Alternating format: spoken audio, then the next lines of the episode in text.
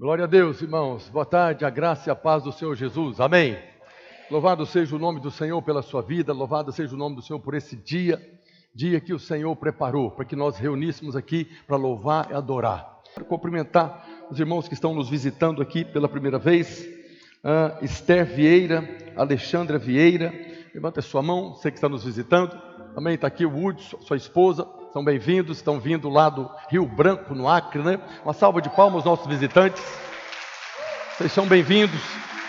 Nos alegramos no Senhor pela presença de vocês. Também quero cumprimentar os irmãos que estão conectados conosco através da live do YouTube da Igreja Videira Manaus. Que o Senhor também os abençoe. Que vocês possam ser enriquecidos em tudo pela palavra de Deus. Aleluia.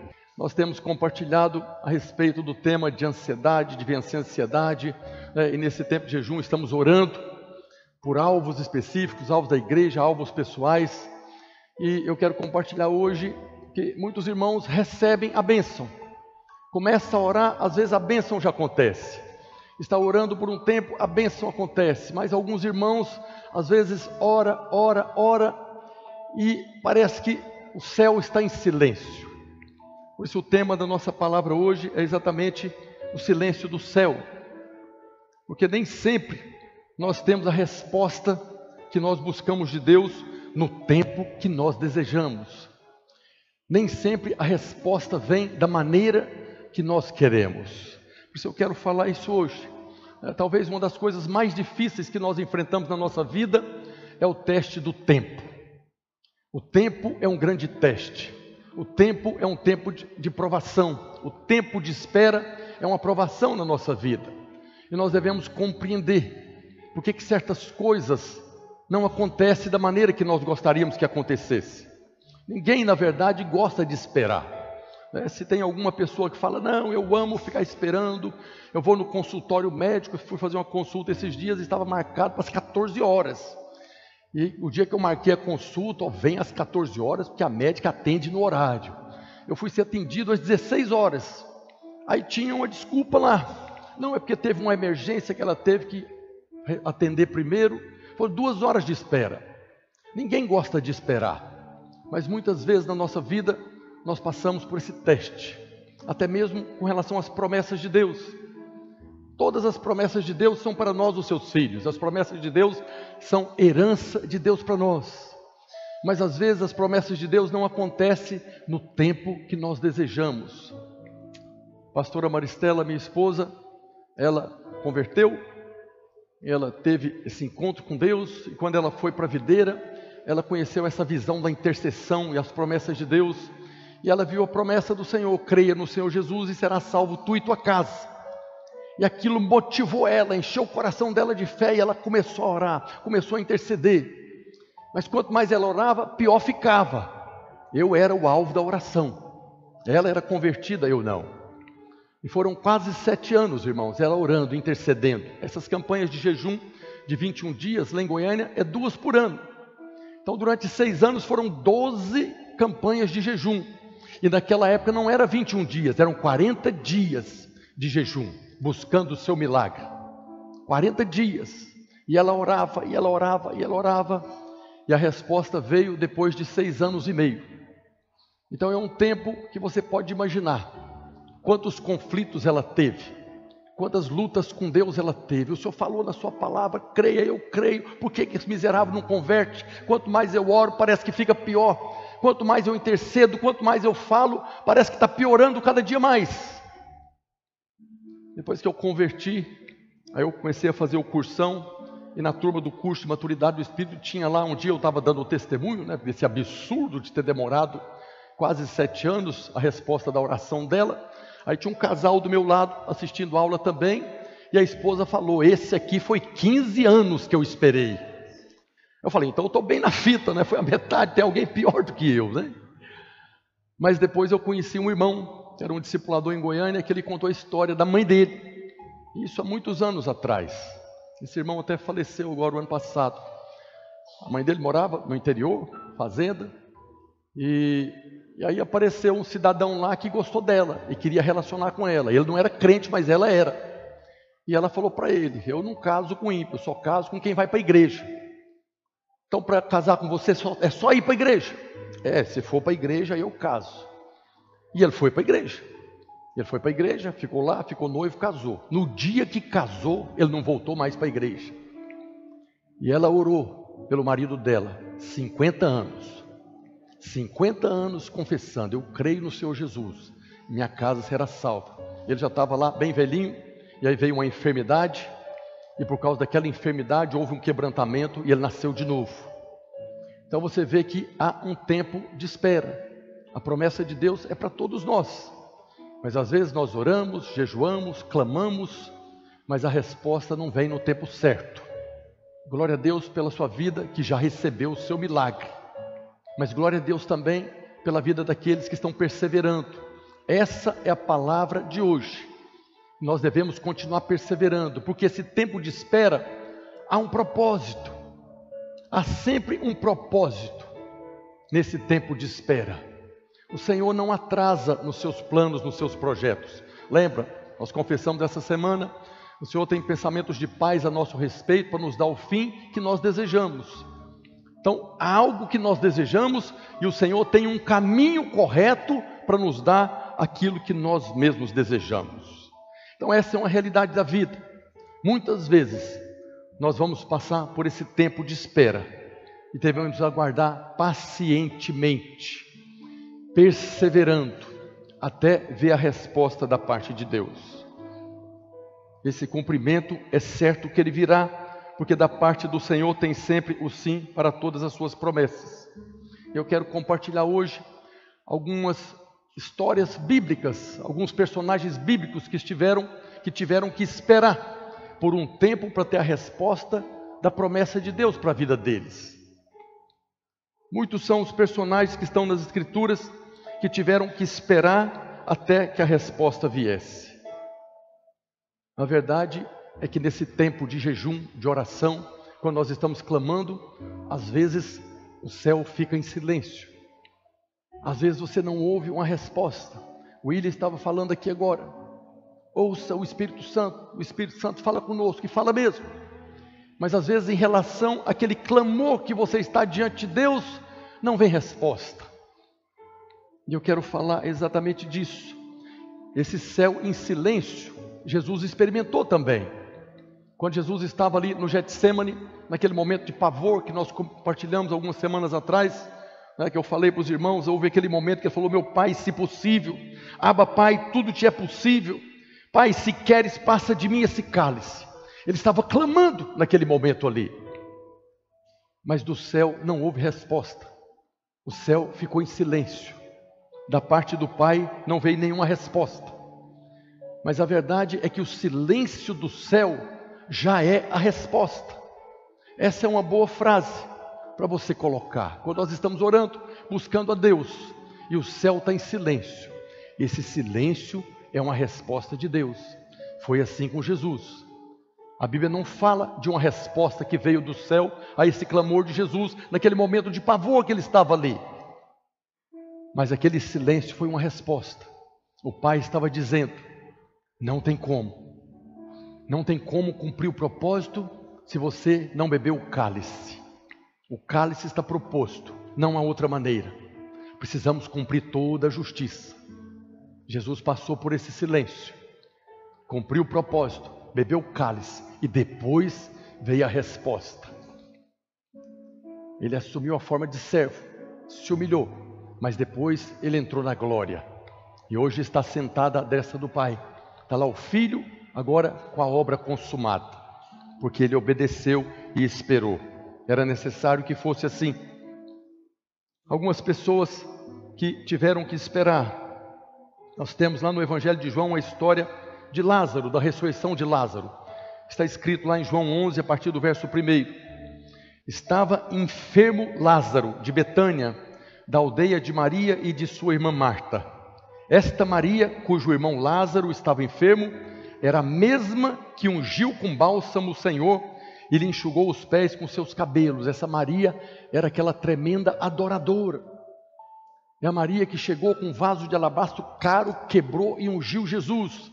E não bastasse o perfume que ela quebrou para ungir ele, ela estava prostrada aos seus pés, chorando, lavando os seus pés com lágrimas, enxugando com o cabelo.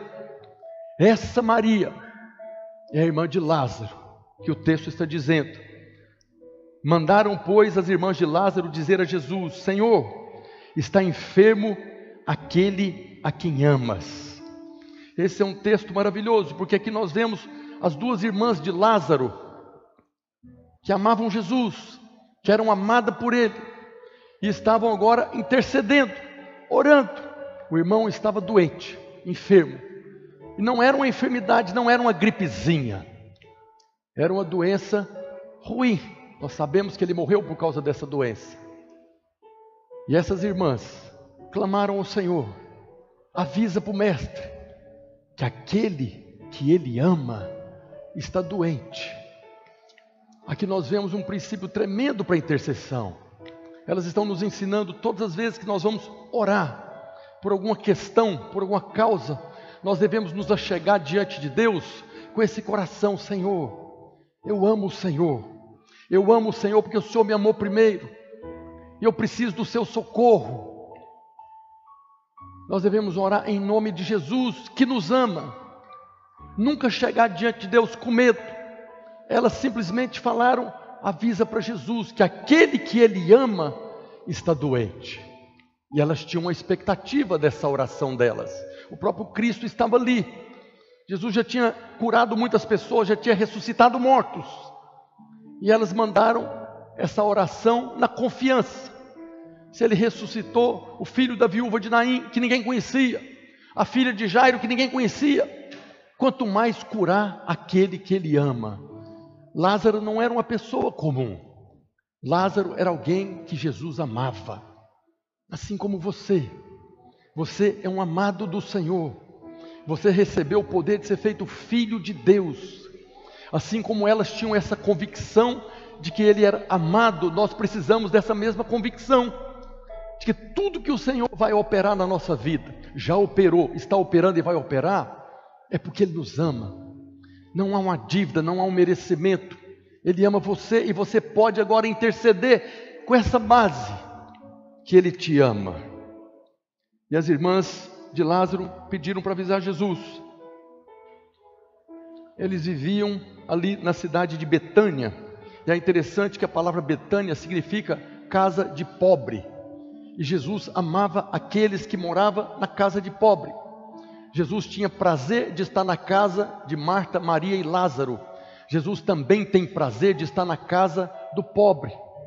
Não é apenas na casa dos pobres, como a turma aí da teologia da miséria, ou apenas na casa dos ricos, como a turma da teologia da prosperidade. O Senhor ama estar na casa daqueles que desejam que Ele esteja.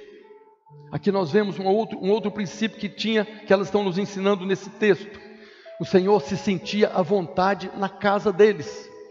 Aquela passagem que fala daquela reunião que estava tendo ali, e Jesus estava lá ministrando, Marta correndo de um lado para o outro, Maria aos pés ouvindo, Lázaro calado, mudo, provavelmente já estava doente, mas o Senhor estava à vontade naquele lugar.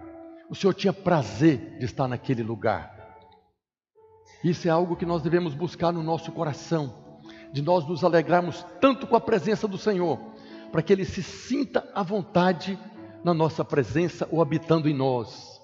O Senhor habita no nosso espírito, no nosso coração. Essa é uma verdade, mas nós vemos Paulo falando na carta aos Efésios, no capítulo 3, no verso 17: E assim habite Cristo no vosso coração, pela fé, estando vós arraigados e alicerçados em amor. Nós sabemos que o Espírito Santo habita no nosso coração, mas Paulo está falando aqui de uma condição que nós devemos estar arraigados, enraizados, firmados, fundamentados em amor com a presença dEle. O que Paulo está falando aqui é que nós devemos ter esse coração de amar a presença do Senhor, para que o Senhor se sinta à vontade habitando em nós. No Evangelho de João também, Jesus fala que na casa de meu pai há muitas moradas.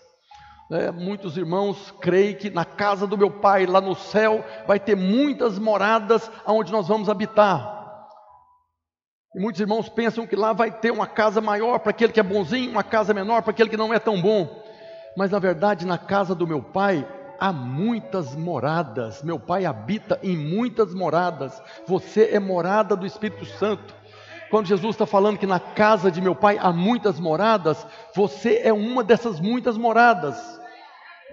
E assim como há lugares que nós chegamos, nós temos que ir, que nós não temos como não ir, nós não sentimos muito a vontade de estar naquele lugar, assim também às vezes acontece do Senhor estar em alguma morada. Tem outros lugares que se nós pudéssemos, nós mudaríamos para lá, não sairíamos de lá, porque é muito bom estar em determinados lugares. O que Paulo está falando é que nós devemos estar arraigados, alicerçados, enraizados, fundamentados em amor, por causa da presença dele, que é amor. A presença dele é o derramar do amor de Deus no nosso coração pelo Espírito Santo. Ontem, no nosso dia de salvação, mais uma vez, no momento de experimentarmos o amor de Deus, foi um momento tão precioso, queridos tão maravilhoso aquele momento que você tem a percepção clara de que você está sendo abraçado pelo amor de Deus, abraçado pelo próprio Senhor. É algo maravilhoso que nos renova, que faz com que o nosso coração fique arraigado e alicerçado em amor pela presença dEle, e faz com que ele se sinta à vontade agora de estar no nosso meio, de habitar em nós. Por isso, Paulo fala que nós devemos estar arraigados e alicerçados para que ele se sinta realmente em casa habitando em nós. Agora, apesar de Lázaro, do Senhor amar a Lázaro, ele decidiu demorar mais dois dias aonde ele estava. Chegou o pedido das irmãs e o Senhor, que amava Lázaro, é muito importante isso, decidiu demorar mais dois dias. E aí nós podemos concluir: o Senhor amava Lázaro, mas decidiu mais ficar lá mais dois dias nós podemos concluir que essa demora de dois dias era uma expressão de amor do Senhor por Lázaro e pelas suas irmãs. É aqui que talvez entra o que Paulo fala, né? Lá em Efésios capítulo 3, verso 19. E conhecer o amor de Cristo que excede todo entendimento. As irmãs de Lázaro avisa Jesus que aquele que ele ama está doente. O Senhor ouviu e decidiu ficar mais dois dias como uma expressão de amor, excede o meu entendimento. Se você se colocar no lugar de Marta e Maria, quando o mensageiro voltou e falou: Senhor ouviu, diz que vem, mas vai demorar lá mais dois dias. O que você acha que elas pensaram? Amavam o Senhor, confiavam no Senhor, mas no mínimo elas não compreenderam por quê se ele ama Lázaro, se ele é poderoso para curar, se ele pode curar, por que, ele já não veio com você? O mínimo que elas podem ter pensado é por quê? Mas o Senhor decidiu esperar. Às vezes, o tempo de espera para a resposta da nossa oração, para o cumprimento do milagre de Deus na nossa vida, da promessa de Deus na nossa vida, é uma expressão de amor, porque Ele te ama ele ainda não te deu o carro que você está pedindo, porque Ele te ama. Ele ainda não te deu a casa que você está pedindo, porque Ele te ama. Ele ainda não te deu a esposa que você está pedindo para casar. Aquele que já está casado, Ele já deu a esposa. Se alegre com a bênção de Deus. Porque tem uns irmãos que tá casado, fica solteiro clamando para casar. Aí casa, fica clamando para Deus mudar a mulher. O Senhor ama você e te deu a mulher que você precisa, aleluia. O Senhor ama você e te deu o marido que você precisa, diga glória a Deus. E vai dar para você que é solteiro. Há um tempo de espera, como expressão de amor do Senhor. João 11, a partir do verso 4, está escrito que Jesus, ao receber a notícia, disse: Esta enfermidade não é para a morte, e sim para a glória de Deus. Aqui ele está falando que aquela enfermidade de Lázaro não era para a morte, significa que tem algumas enfermidades que são para a morte. Nós não somos seres eternos nesse corpo, nós somos seres eternos, mas não nesse corpo. Um dia esse corpo vai perecer. Então há enfermidades aqui na terra que é para a morte, mas não para o nosso desespero, porque nós mesmos não morremos. Mas ele está falando aqui que aquela enfermidade de Lázaro não era para a morte, sim para a glória de Deus, a fim de que o Filho de Deus seja por ela, pela enfermidade, glorificado. Ora, amava Jesus a Marta e a sua irmã e a Lázaro. Quando, pois, soube que Lázaro estava doente, ainda se demorou dois dias no lugar onde ele estava. Aqui Jesus ouviu falar que ele estava doente e ele falou para os discípulos: essa enfermidade não é para a morte. Os discípulos que estavam ali certamente concluíram: se não é para a morte, vamos embora, vamos continuar nosso caminho. Não vai morrer, então vamos tocar o barco. Mas nós sabemos que Lázaro morreu. E no conceito natural, aquela enfermidade foi para a morte. O Senhor demorou a chegar por um motivo para que eles pudessem ter uma revelação da pessoa dele que ninguém mais teve. O Senhor demorou dois dias para chegar. Quando chegou, Lázaro estava já sepultado há quatro dias. Para que Marta, Maria e o próprio Lázaro tivessem uma revelação da pessoa do Cristo que ninguém mais teve. O amor de Deus excede o entendimento. Nós vemos lá no Evangelho de João, quando Jesus voltou e chegou ali, a primeira pessoa que ele encontrou foi Marta. E Marta chegou para Jesus e falou: Mestre, se o senhor estivesse aqui, ele não tinha morrido. Marta tinha um comportamento, uma postura. E nesse momento, Jesus deu uma aula para ela. Foi nesse momento que Jesus falou para ela: Eu sou a ressurreição e a vida. Aquele que crê em mim, ainda que morra, viverá. Jesus deu uma aula para Marta. E ele estava falando, nem tinha morrido ainda, ele já estava falando: Eu sou a ressurreição. Quando Jesus foi até Maria, Maria tinha uma outra postura. O texto diz que Maria chegou e se lançou aos pés do Senhor. E falou a mesma coisa que Marta falou: Mestre, se o Senhor estivesse aqui, ele não tinha morrido. Mas Maria falou de uma maneira, Marta falou de uma maneira, Maria falou aos prantos. Maria falou em desespero: Mestre, se o Senhor estivesse aqui, ele não tinha morrido. A aflição de Maria foi tão grande que nesse momento a Bíblia diz que Jesus chorou. Ele não chorou porque Lázaro tinha morrido, ele chorou por causa da dor de Maria, ele chorou com compaixão daquela adoradora que estava ali sofrendo. Alguns irmãos acham que ele chorou porque Lázaro tinha morrido, mas ele sabia que ia ressuscitar Lázaro. Ele chorou por causa do coração de Maria, mais sensível do que a irmã Marta, adoradora que ficava aos pés dele. Mas o Senhor falou para elas: Eu sou a ressurreição e a vida, e vocês creem em mim, Ele vai ressuscitar. E nós sabemos que Ele foi lá e ressuscitou. Nós temos aquela outra Maria, a Maria Madalena, que quando Jesus foi sepultado, colocado no sepulcro, ela foi lá de manhãzinha para preparar o corpo. Ela não tinha a revelação que Marta e Maria tinham de Jesus. Talvez até chamaram Marta e Maria para ir lá no sepulcro mas elas não foram. Por que, que elas não foram? Porque elas sabiam, não adianta ir, ele não está lá mais, ele ressuscitou. Porque elas tinham a revelação de que ele era a ressurreição e a vida. Se ele tinha o poder da ressurreição antes de morrer na cruz, quanto mais depois que ele morresse. Então há um propósito no tempo de espera. Se Jesus tivesse voltado lá no dia que elas chamaram e tivesse curado Lázaro, tinha sido glorioso mas ressuscitar ele, depois de quatro dias de morto, foi muito mais glória. Por isso ele falou: essa enfermidade não é para a morte, é para a glória de Deus e para que o Filho de Deus seja glorificado. Hoje nós conhecemos essa história. O nome do Senhor foi glorificado na vida de Marta, Maria e Lázaro, da mesma maneira que o seu milagre, o nome dele será glorificado. O tempo de espera é porque o milagre na sua vida não é apenas uma bênção para você, é também para a glória de Deus, para que o nome do Senhor seja glorificado e outras pessoas venham a conhecer. Você consegue imaginar quantas pessoas converteram nesses dois mil anos de igreja ouvindo a história de Marta, Maria e Lázaro?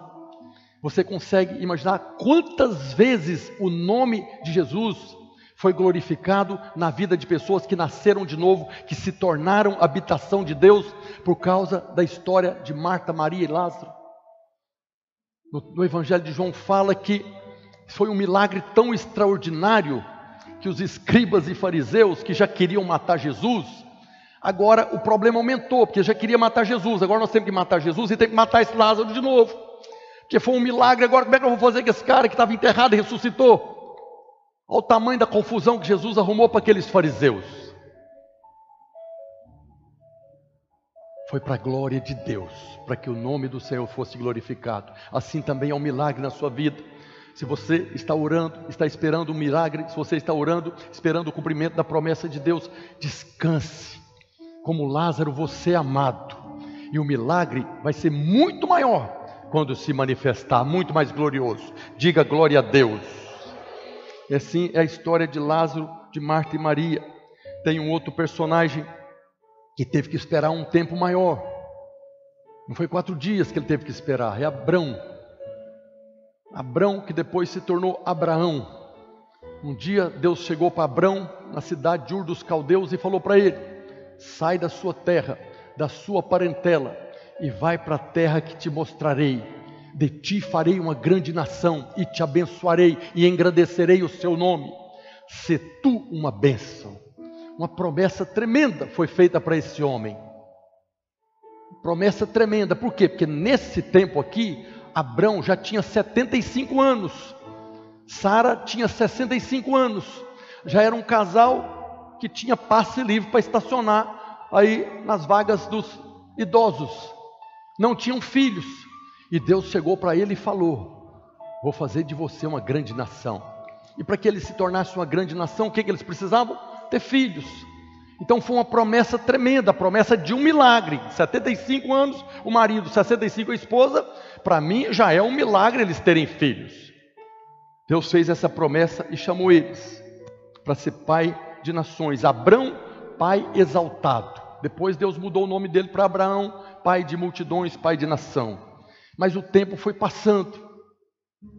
E Abraão, ano após ano, esperando o cumprimento da promessa, e ele ficou só na promessa. Foram 24 anos até que a promessa se cumpriu. 24 anos. Marta e Maria esperou quatro dias. Abrão esperou 24 anos. O próprio Deus havia falado com ele: Você vai ser pai de multidão. Mas os dias se tornaram meses, os meses anos e os anos décadas. 24 anos para se cumprir a promessa. E aí você pode imaginar o dia que Abraão chegou para Sara, Deus falou comigo, achei calamanai, e Deus falou comigo e já foi orando em línguas ali, contando para Sara que ele falou que nós vamos ter um filho, e não apenas um filho, nós seremos pai de multidões. E Sara se alegrou também, rodou ali no fogo, sapatinho de fogo, aleluia, que agora vai, agora vai. Mas os dias foram passando, semanas, meses, anos, e aí você pode imaginar Sara Abraão, você ouviu direito? Foi Deus que falou com você? Não foi o capeta que falou isso para você, não, Abraão? Você tem certeza que foi Deus que falou? Sim, eu tenho certeza, Sara. Deus vai cumprir a promessa. Mas já passou 10 anos, 12 anos. Por que, que não cumpre essa promessa? Você está fazendo alguma coisa errada, Abraão? O que, que você anda fazendo aí, desse espaço aí? Alguma coisa está errada. Por que, que Deus prometeu e não cumpre? Tem alguma coisa errada. Se Deus falou, Ele vai cumprir. Deve ter pecado na sua vida, miserável. E eles andavam por todos os lados. E quando Abraão contou para Sara, ela deve ter contado para todo mundo: Aleluia, que Deus vai nos dar uma família, que nós seremos pai de multidões. E o tempo foi passando e as pessoas olhando para eles: né? Cadê? Cadê o cumprimento da promessa? E quanto mais o tempo passava, mais as pessoas julgavam: tem problema aí. Se Deus falou, eu até acredito que Deus falou, o problema é Abraão, o problema é Sara, tem coisa errada aí. Por que, que não está recebendo a bênção? Para receber a bênção tem que fazer por merecer. Deve ter alguma coisa errada em Abraão. Se não tem Abraão, tem Sara. Ou então tem alguma maldição hereditária aí que está impedindo a promessa de Deus se cumprir. Tem irmãos que vivem assim? Sim ou não? Tem irmãos que começam a orar hoje, amanhã ele já começa a ficar acusado porque não recebeu o milagre. Passou um dia, já está acusado, o diabo já está acusando, tem pecado na sua vida, por isso que não vai receber o milagre. Você ouviu o testemunho da pastora Maristela, ela passou por essas crises também. Eu não passei, eu fui o beneficiado depois de sete anos. Mas ela teve as suas crises. de acusação do diabo, de perder a paciência, de meter o pé no balde, vou largar disso, não vou esperar mais essa promessa. Tudo isso deve ter acontecido com Abraão e Sara. Nós somos filhos de Abraão. E nós podemos passar pela mesma coisa. Mas por que, que essa história está escrita aqui? Para que você saiba que assim como cumpriu na vida de Abraão e Sara, vai cumprir na sua também. Continue esperando, perseverando, confessando que você é amado. O milagre vai vir porque Ele ama você, não é porque você é bom, não é porque você está fazendo tudo certo. O milagre virá porque você foi escolhido por Ele. E você certamente não foi escolhido porque você era uma boa pessoa. Você não foi escolhido porque você era maravilhoso, como a sua mãe achou quando você nasceu. Você foi escolhido porque Ele amou você antes da fundação do mundo, antes de você nascer. Assim, Abraão e Sara viveu muito tempo.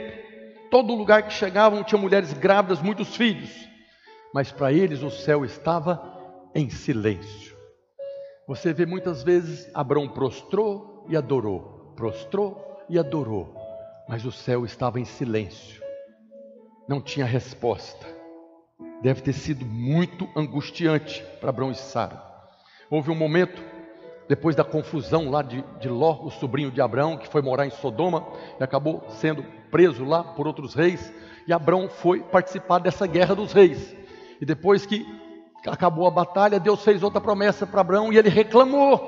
Por que está demorando? Está escrito lá em Gênesis 15, a partir do verso 1.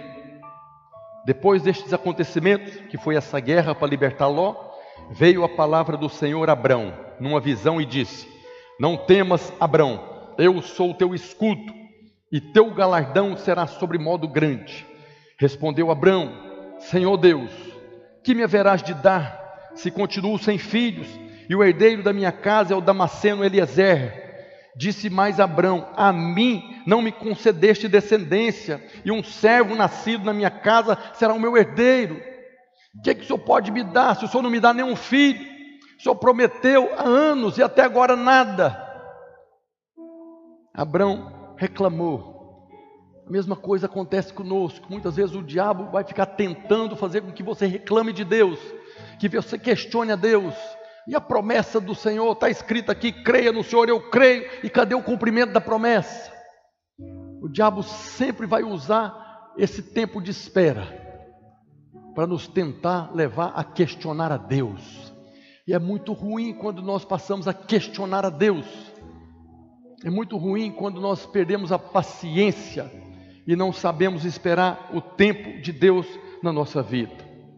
Mesmo quando a sua fé é clara, que você é amado, que Ele te ama, que Ele cumpre as suas promessas, o diabo vai chegar agora questionando a sua santidade, questionando as suas atitudes. Nós vimos que Abraão fez algumas coisas erradas, na verdade, muitas coisas erradas e graves. E ele pode ter ficado acusado por causa dessas bobagens que ele fez. A primeira coisa que nós vemos que Abraão fez foi quando Deus chamou Abraão em Ur dos Caldeus, Deus falou para ele: sai da sua terra, da sua parentela. É você e a sua esposa, vai embora. Abraão pegou o pai dele, Tera, pegou o irmão Arã e levou o sobrinho Ló também o sobrinho da confusão. Você sabe o tanto de confusão que esse sobrinho arrumou, que ele teve que entrar numa guerra para libertar ele. Talvez a promessa não está cumprida, é porque eu não obedeci, eu desobedeci a Deus. Era para me ter largado esse povo tudo lá e eu não larguei, eu fiquei com medo de sair sozinho e eu trouxe a parentela. O diabo pode ter falado para ele: está aí, por que, que a promessa não cumpriu? Você não obedeceu, não seguiu o que Deus falou retamente não cumpriu os mandamentos, por isso que a benção não vem. Ou pior ainda, Deus mandou ele para a terra de Canaã. Ele estava na terra de Canaã. De repente, a Bíblia fala que houve fome na terra. E Abraão, em vez de orar, perguntar para o Senhor o que fazer, a Bíblia fala que ele foi para o Egito. Desceu para o Egito. A própria expressão desceu para o Egito é porque ele desceu mesmo ele estava numa posição que Deus colocou na terra prometida, foi para o Egito. Chegando no Egito, Sara, já bem idosa, mas aqui tem algo extraordinário que Faraó gostou de Sara, achou ela maravilhosa. E Abrão, com medo de Faraó, fez o quê? É minha irmã. E aí Faraó pegou e levou ela para casa dele. Abraão mentiu. O Abraão mentiu e entregou a mulher dele para o Faraó, porque estava com medo de morrer. Aí Deus apareceu para Faraó, botou um terror na cabeça dele, que ele pegou Sara, mandou embora, ainda deu um monte de presente para ele. Some daqui. Um dos presentes que deu foi Agar, a escrava egípcia, que depois foi o motivo de grande confusão até hoje aqui. Foi o presente de Faraó. Cuidado com os presentes do mundo. O mundo deu um presente para Abraão, que provocou essa guerra dos palestinos com Israel até hoje. Foi o presente de Faraó. Até hoje o mundo está sofrendo a consequência porque Abraão foi para o Egito. Isso tudo pode ter virado acusação na cabeça de Abraão. O tempo foi passando. E quando nós aceitamos a acusação do diabo pelo tempo de espera, nós acabamos caindo na incredulidade. Nós temos a promessa de Deus, começamos motivados, confessando a promessa de Deus. Uma campanha, duas campanhas, um mês, um ano confessando, mas o tempo vai passando e nós corremos o risco de, sermos abatidos na nossa fé e cairmos na autopiedade e até na incredulidade, duvidarmos da promessa de Deus. Duvidar da promessa de Deus é decair da graça, porque a promessa se cumprirá por causa da graça. E Paulo usa essa expressão, decair da graça. E às vezes achar que você precisa fazer alguma coisa para que a promessa de Deus se cumpra na sua vida. A melhor maneira que nós temos de enfrentar esse tempo de espera é confessar constantemente eu sou amado, Ele me ama, Ele me escolheu e Ele me prometeu, e Ele é fiel para prometer. Ele não me abandonou, não me deixou. Ele falou que nunca me deixaria, jamais me abandonaria. Eu confio no Senhor, no Deus da minha salvação. Essa é a nossa atitude no tempo de espera. Quanto tempo? Sete anos, quinze, cinquenta anos, vinte e quatro anos, como foi Abraão, confiando no Senhor e no seu milagre. Fala comigo, eu sou especial. O Senhor está preparando um milagre glorioso para a minha vida. Eu sei que o meu milagre é para a glória de Deus e para que o nome do Senhor Jesus seja glorificado. Aleluia. Esse é o projeto de Deus. Tudo que Ele fizer para você é pela graça, mas é para que o nome dele seja glorificado também. Depois, já Sara já estava com 90 anos. 90 anos, já tinha passado agora já 15 anos. 15 anos não, já tinha passado já os 20 e tantos anos. E apareceu um outro rei querendo casar com Sara, Abimeleque, rei de Gerar. Abraão estava caminhando na terra e apareceu um outro rei lá e se encantou com Sara com 90 anos. Sara, uma mulher extraordinária. As irmãs são filhas de Sara. Deus olha para você como os reis olhavam para Sara.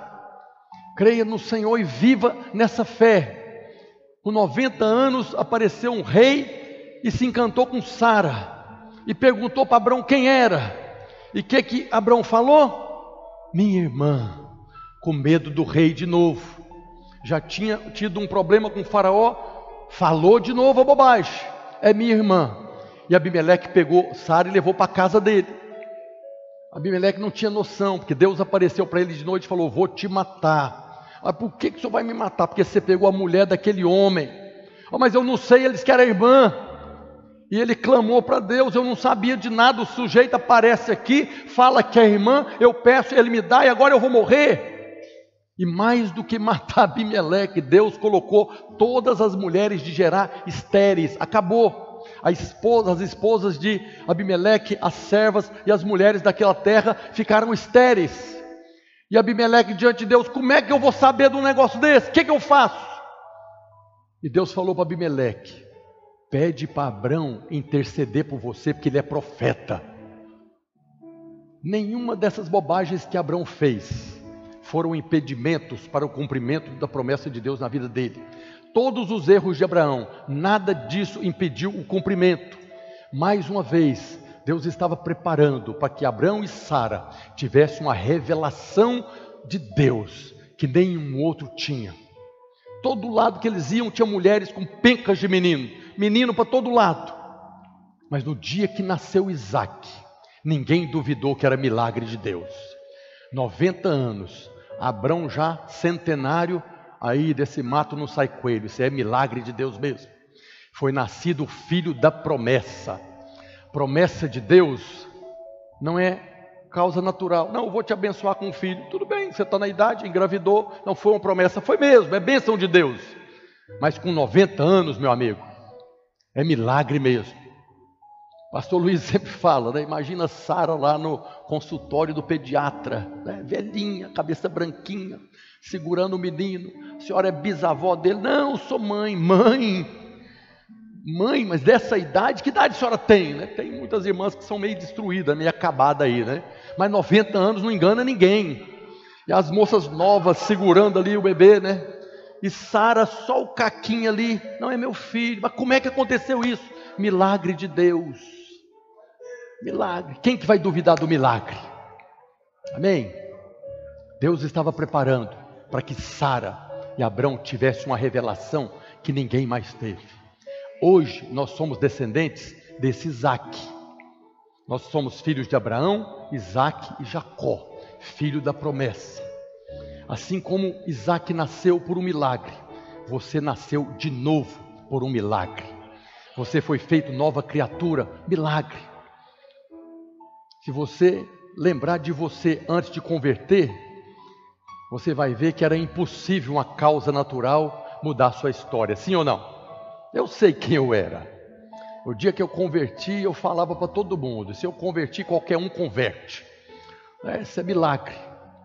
Assim como Isaac, você também é a promessa de Deus no cumprimento da promessa dele. Diga glória a Deus.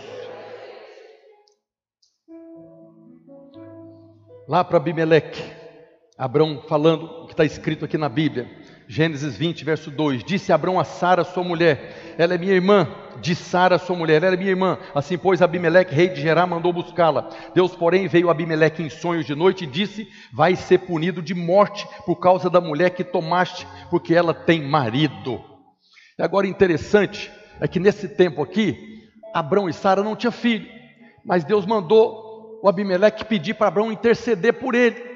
E Abraão orou por Abimeleque para que as mulheres pudessem ter filhos. E agora Abraão estava naquela situação. Abimeleque chegou para Abraão e Abimeleque chegou para Abraão e falou: Deus mandou você orar por mim para tirar essa maldição da esterilidade. Aí talvez Sara olhou para Abraão e falou: Mas eu sou estéril também, como é que você vai orar? Mas se Deus mandou, Abraão orou por Abimeleque e todas as mulheres engravidaram. Essa é uma outra situação complicada. Pastor Roberto, supervisor lá do Pernambuco, ele disse que uma vez ele, ele usa óculos, usa óculos, e chegou uma irmã para ele e falou: Pastor, ora por mim, eu não quero usar óculos mais, ora para que Deus cura, para que a minha vista seja curada. Ele disse que a primeira coisa que ele pensou, mas se não tem problema na vista, aí Deus não me curou, como é que vai curar se eu for orar? Mas ele disse que no meio da multidão orou pela irmã, e a irmã foi curada. E a irmã parou de usar óculos. E quando a irmã testemunhou para ele, pastor Roberto, obrigado, Deus me abençoou, aquela oração sua eu fui curado, eu não preciso de óculos mais. Aí ele olhou para o céu, mas Senhor, eu também preciso de uma cura, eu estou aqui. O Senhor curou ela, por que, que o Senhor não me cura? A mesma coisa, Sara. Abraão, você orou para essas mulheres ter filho, está tudo tendo filho, por que, que você não ora por mim também, Abraão? O que, que você tem contra mim?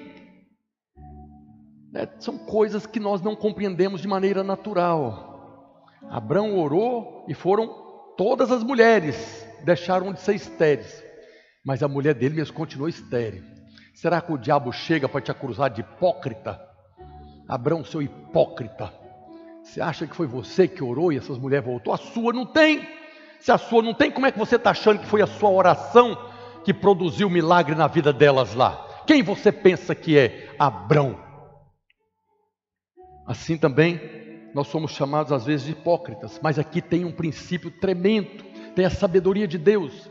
Se você está procurando por um milagre, se você está esperando, está vivendo esse tempo de espera, procure alguém que está precisando da mesma bênção que você que está procurando, interceda por ele. Todos nós somos profetas de Deus. Se você é uma irmã que está querendo engravidar e não está engravidando, procure outra que quer engravidar também e ora por ela, seja profeta na vida dela. Por quê? Depois desse evento de Abraão interceder pelas mulheres, Sara ficou grávida.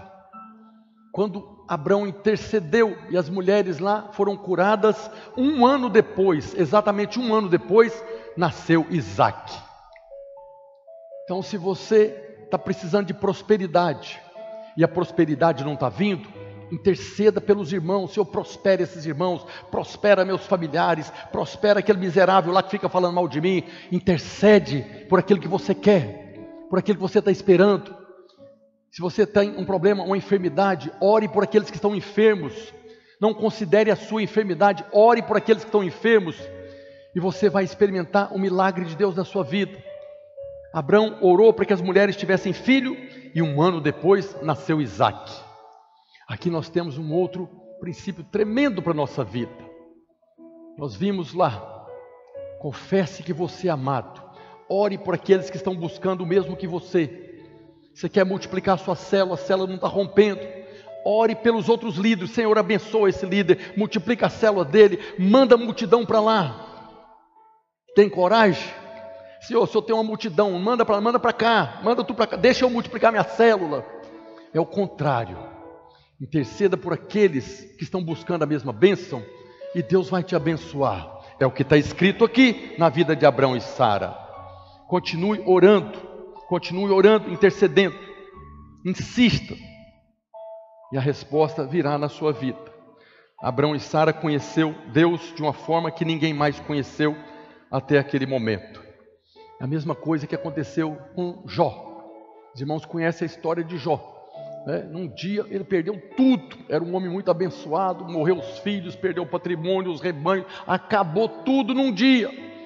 Sobrou só a esposa para acabar com ele de vez, né?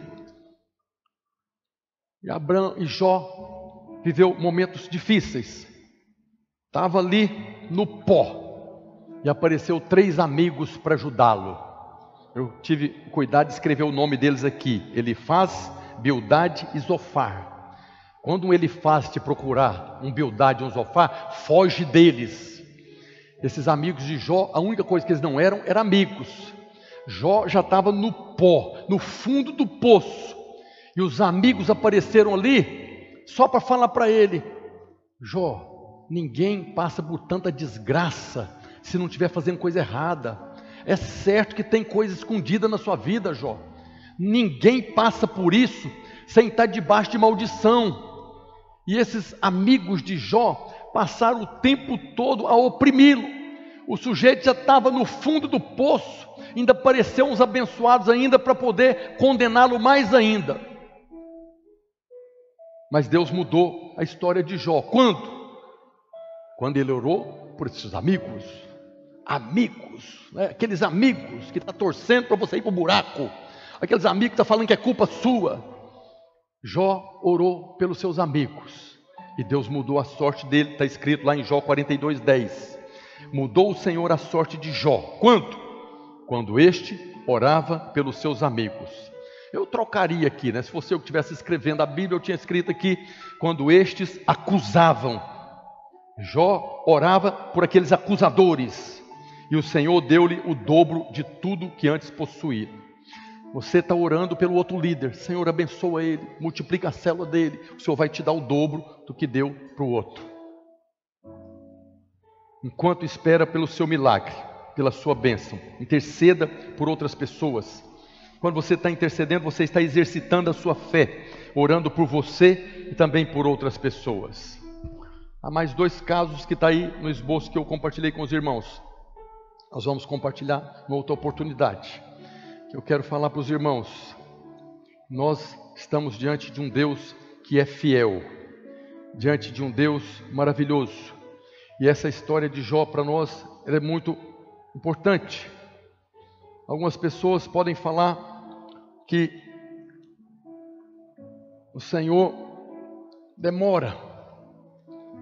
E às vezes o tempo é demorado mesmo, é mais do que nós esperamos. Por isso nós devemos perseverar. Orando e crendo no cumprimento da promessa. O próprio Jesus disse que nós devemos continuar orando, ainda que Deus pareça demorado em nos ouvir. Lá em Lucas capítulo 18, verso 7, pode passar vários versículos. Lucas 18, verso 7 está escrito: Deus, Jesus falando: Não fará Deus justiça aos seus escolhidos, que a Ele clama dia e noite, embora pareça demorado em defendê-los? Digo-vos que depressa lhes fará justiça.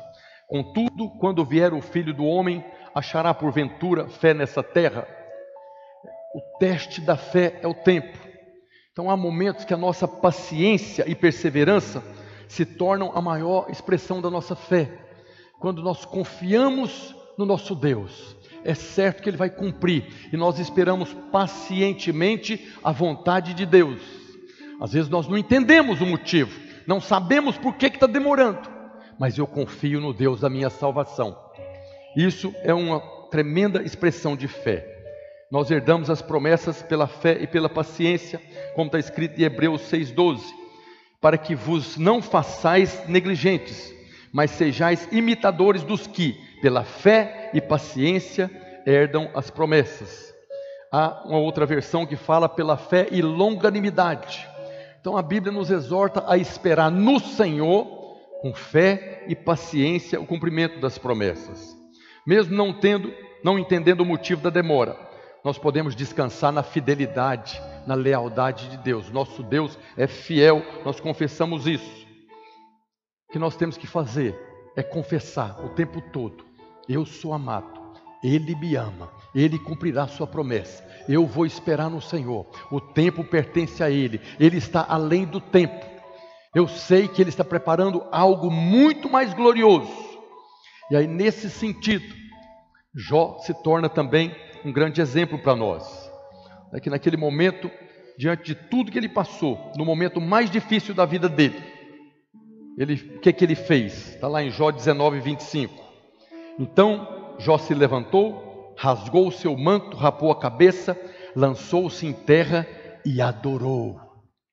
No momento mais difícil, que ele já tinha perdido tudo, os amigos acusando e condenando. Jó se levantou, rasgou seu manto, rapou a cabeça, lançou-se em terra e adorou o Deus da promessa. Adoração tem um poder tremendo. Nós estávamos cantando aqui no início. Vim para adorar-te. Alguns vêm para adorar porque recebeu a bênção. Outros vêm para adorar porque estão esperando a bênção. Outros vêm para adorar porque a bênção está demorando. Como Jó, adore. E aí nós vemos, podemos questionar como é que Jó conseguiu naquela situação, principalmente porque perdeu todos os filhos, como é que ele pôde adorar? A esposa dele não suportou a pressão. Os irmãos sabem que a esposa dele falou: abandona esse Deus e morre, miserável. Mas Jó sabia que apesar do silêncio do céu, que não tinha resposta para o seu clamor, ele confiava e podia esperar. Por isso ele disse: lá em Jó 19, 25: Porque eu sei que o meu redentor vive, e por fim se levantará sobre a terra e me abençoará. E Deus deu a Jó o dobro, o dobro de tudo que ele havia perdido. A mensagem de hoje: não se entristeça com o silêncio do céu, confie no Senhor, espera no Senhor, o tempo do Senhor. Como a Bíblia fala, o William leu aqui também o mais Ele fará. Queria convidar você a ficar de pé nessa hora. Hoje é dia também de nós tomarmos a ceia. Nesse período de jejum, nós estamos tomando a ceia todos os domingos. O jejum vai terminar no próximo final de semana. Persevera. Nós sabemos que Daniel também enfrentou uma batalha, orou 21 dias. Durante 21 dias Daniel orou, mas quando o anjo Gabriel chegou para ele, falou: Desde o primeiro dia que aplicastes o coração a orar, Deus ouviu a sua oração. Mas quando eu saí para trazer a bênção, houve uma resistência espiritual. Às vezes o milagre não aconteceu porque o principado da Pérsia está resistindo à chegada. Mas Gabriel falou, depois Miguel, o primeiro arcanjo, veio, abriu o caminho e eu estou aqui trazendo a bênção. Então nós não devemos desconsiderar da guerra espiritual da batalha espiritual que está acontecendo. em volta de todo milagre, todo milagre, há uma guerra espiritual acontecendo. Por isso, nós devemos perseverar em oração. Enquanto você está orando, os anjos estão guerreando com você. E a melhor maneira que nós temos de combater esses principados, de perseverarmos, é adorando, como Jó prostrou e adorou. Todos nós estamos buscando um milagre de Deus. Se não é para a sua vida, é por um familiar, por alguém que precisa nascer de novo. Eu queria convidar você nesse momento, antes de nós compartilharmos elementos da ceia, a adorar o Senhor, a fechar os olhos, cantando e adorando o nosso Deus. Vamos orar, fecha os seus olhos. Pai, no nome de Jesus, nós oramos hoje, ó Deus, como igreja do Senhor nós cremos nas tuas promessas, nós cremos na fidelidade do Senhor, assim como o Senhor cumpriu cada uma das suas promessas na vida de Marta, Maria, de Lázaro, na vida de Abraão e Sara, na vida de Daniel, na vida de todos os homens da palavra de Deus. Nós cremos que assim também a sua promessa se cumprirá na nossa vida, na nossa casa. Nós cremos que o Senhor é o nosso Salvador, o nosso redentor. Cremos que o Senhor já foi levantado, por isso podemos confiar no cumprimento da promessa. Mais uma vez colocamos diante do Senhor em concordância o clamor, o pedido de cada um dos irmãos que aqui estão,